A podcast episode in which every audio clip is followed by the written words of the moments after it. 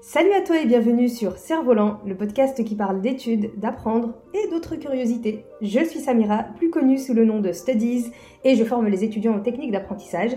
Dans ce podcast, on va parler de méthodes de travail, mais pas que. Je te laisse découvrir ça. Bonne écoute!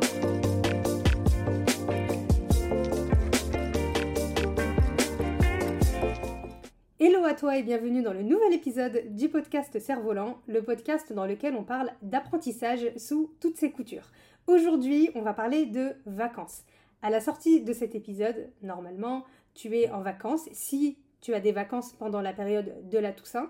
Sinon, même si tu n'es pas en vacances, genre comme moi, les conseils que je vais te donner dans cet épisode vont quand même t'aider donc, je te propose de rester et d'écouter les conseils et de les mettre en place, même si tu n'es pas en vacances. Dans cet épisode, on va parler de, du grand défi pendant les vacances qu'on a quand on est étudiant, et je vais te donner quatre conseils pour t'organiser de la bonne manière pendant les vacances et pour faire de cette période-là une période de repos, parce que c'est les vacances, mais aussi de productivité et d'efficacité pour reprendre à la rentrée sur un super rythme.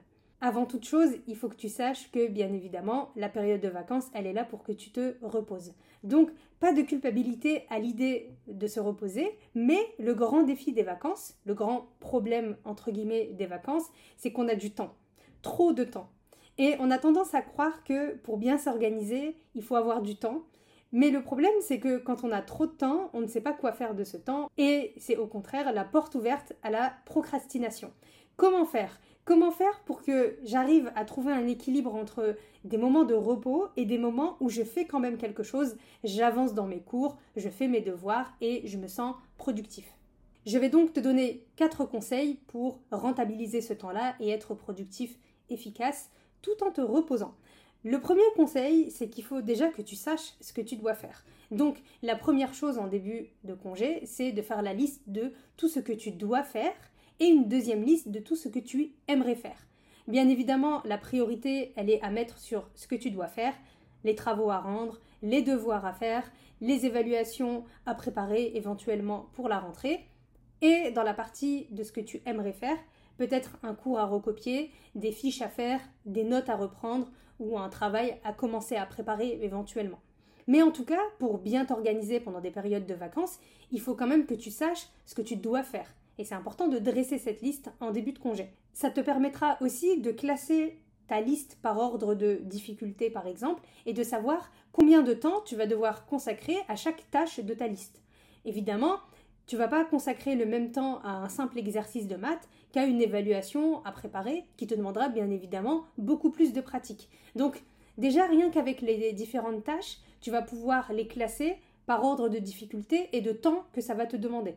Maintenant, il va falloir placer ça dans son emploi du temps et évidemment, je te conseille de commencer par ce qui est le plus simple et ce qui va te demander le moins de temps. Comme ça, tu te débarrasses et surtout, tu te donnes l'impression que tu diminues la quantité de travail et donc ta liste, elle diminue, il y a moins de choses à faire, même si les autres choses vont te demander plus de temps. Mais c'est psychologique. Quand notre liste, elle diminue, on a cette sensation de satisfaction et ça nous motive à continuer. Et d'ailleurs, c'est important de parler de ça, de motivation, parce que on a tendance à attendre d'être motivé pour commencer à travailler. Mais non, c'est l'action qui impulse la motivation.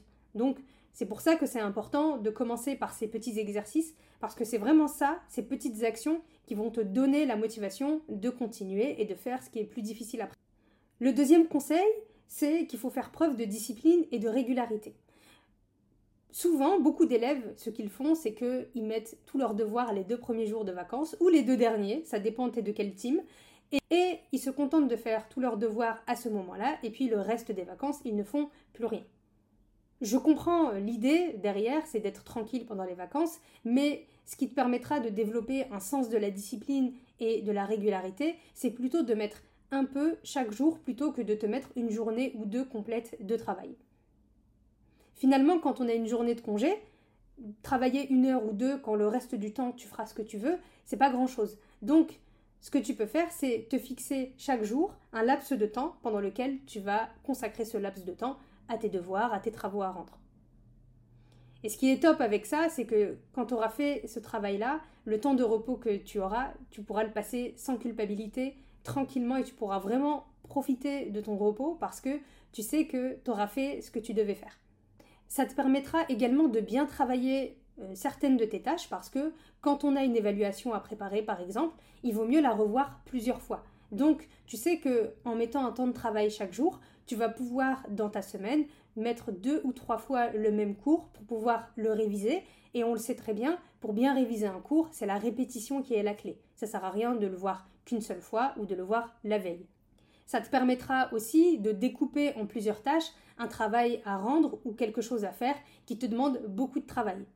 Si par exemple tu as un travail à rendre, un devoir maison à rendre et qui va te demander beaucoup de temps, il vaut mieux que tu passes plusieurs sessions de travail dessus dans la semaine plutôt que passer la journée complète dessus, quitte à t'épuiser et à ne plus rien faire après. Et l'avantage de cette méthode, c'est aussi que ça te permet de travailler le sens de la discipline, c'est-à-dire de faire tous les jours, de faire peu mais régulièrement, et tu verras que travailler cette habitude-là, ça va aussi te permettre de passer moins de temps à te mettre au travail. Parce que quand on n'a pas l'habitude de travailler, c'est dur de se mettre au travail. Le simple fait de se mettre au travail, c'est quelque chose de compliqué. Mais quand on a pris l'habitude de travailler de façon régulière, en fait, le temps que tu prends à te mettre au travail, il est de plus en plus court. Et c'est quelque chose que tu arrives à faire de façon plus spontanée. Tu mets moins de temps à t'y mettre. Et forcément, c'est un gain de temps parce que t'es plus là à tergiverser et à te demander bon, est-ce que je me mets au travail ou pas, est-ce que j'ai décale. Là, tu sais que tu dois travailler pendant ce laps de temps tu sais que ça va être le cas tous les jours, et c'est bon, en fait, tu n'as même plus besoin de réfléchir à est-ce que je m'y mets ou pas. C'est dans ton emploi du temps, je m'y mets, un point c'est tout. Le troisième conseil pour profiter des vacances et d'en faire une période de productivité et d'efficacité, c'est de savoir aller plus loin. Qu'est-ce que je veux dire par là? Quand on n'a pas de travail à faire dans une matière, on a tendance à ne pas la travailler même s'il y a des choses qu'on ne comprend pas, même si on sait qu'on a des lacunes, même si on sait qu'on a un cours qu'on n'a pas du tout compris, on se dit que bon, j'ai pas de travail dans cette matière-là, donc je vais pas la travailler. Et c'est une erreur parce que les lacunes que tu as dans cette matière, c'est comme un boulet que tu vas traîner tout le long de ton année. Donc l'idéal, c'est de profiter des vacances pour combler ces lacunes, pour revoir un cours que tu as mal compris, pour faire une fiche d'un cours pour lequel tu sais que tu vas peut-être avoir une évaluation bientôt c'est euh, de faire des recherches concernant une notion d'un cours que tu n'as pas du tout compris. Et ainsi de suite. C'est le fait d'aller plus loin, le fait de creuser, de faire attention aux lacunes et de les travailler en amont sans qu'on ait besoin de te le demander, c'est vraiment un avantage de taille et c'est ça qui fait d'un bon élève un excellent élève. C'est ça qui fait d'un bon étudiant un excellent étudiant.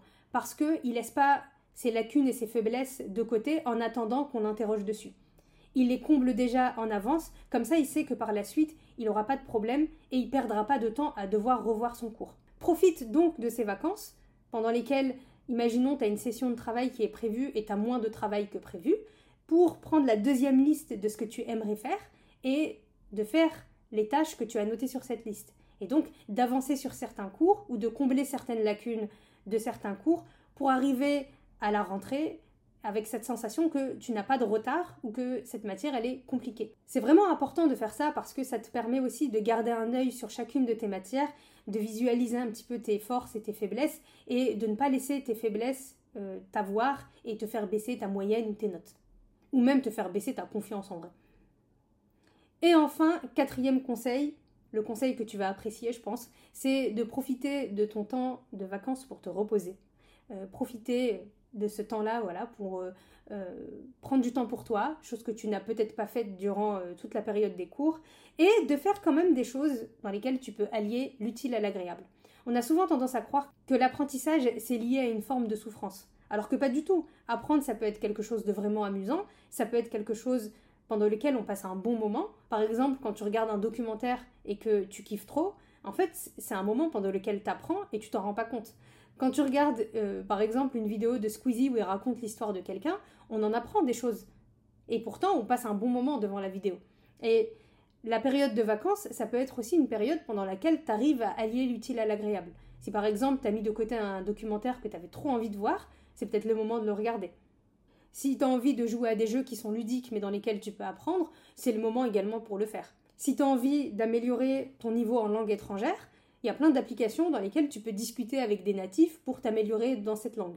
et peut-être te faire des nouveaux amis. Il y a des séries et des films qui sont tirés de faits réels. Et en même temps, ça peut te permettre d'apprendre plein de choses, ou même d'apprendre par exemple ton cours d'histoire si tu regardes un film historique sur la Deuxième Guerre mondiale par exemple. Donc voilà, il y a plein de choses à faire, plein de choses que tu peux faire pendant tes vacances qui peuvent te permettre d'allier l'utile à l'agréable et d'apprendre quand même des choses, et surtout d'avoir une autre vision de l'apprentissage. Et de ne pas avoir une vision de l'apprentissage où tu es juste en train de souffrir, d'apprendre par cœur, de noter, de faire des fiches, alors que apprendre, c'est pas ça. Apprendre, ça revêt tellement de facettes. Tu peux, tu peux apprendre de façon tellement différente, de façon tellement passionnante, que le simple fait de faire ce genre de choses, ça te permet aussi de te réconcilier avec l'idée d'apprendre et avec l'idée que toi aussi tu peux apprendre plein de choses différentes et que voilà, tu as cette intelligence pour apprendre plein de choses. Je récapitule donc rapidement les différents conseils pour euh, passer des vacances efficaces et productives. Le premier, c'est de savoir déjà ce que tu dois faire en listant toutes les tâches que tu dois faire, tous les travaux que tu dois faire et de faire une deuxième liste avec ce que tu aimerais faire. Le deuxième conseil, c'est de faire preuve de discipline et de régularité. Le troisième conseil, c'est de savoir aller plus loin en comblant des lacunes que l'on a eues pendant la période de cours, en faisant des exercices ou des fiches ou en reprenant des éléments qu'on n'avait pas très bien compris. Et le quatrième conseil, c'est de prendre le temps de se reposer tout en faisant des choses qui nous permettent d'allier l'utile à l'agréable. Voilà pour cet épisode, j'espère qu'il t'a plu, j'espère qu'il te permettra de passer des vacances productives si tu es en vacances. Si t'es pas en vacances, c'est pas grave parce que tu peux quand même utiliser ces conseils-là, tu peux quand même en tirer parti et les appliquer. Bien évidemment, après ce genre de podcast, il faut tout de suite passer à l'action. Donc n'hésite pas à dresser cette liste-là et à t'imposer des temps de travail de façon régulière. Si l'épisode t'a plu, n'hésite pas à le partager autour de toi, à faire parler du podcast Cerf-Volant parce que c'est ton podcast aussi, c'est le podcast de tout le monde et il a vocation à être partagé. Ces conseils, ils sont pour tout le monde. Donc si tu penses qu'il y a des étudiants à qui ça pourrait plaire, n'hésite pas à le partager. En tout cas, merci pour ton soutien et on se retrouve très vite pour un nouvel épisode de Cerf-Volant. Peace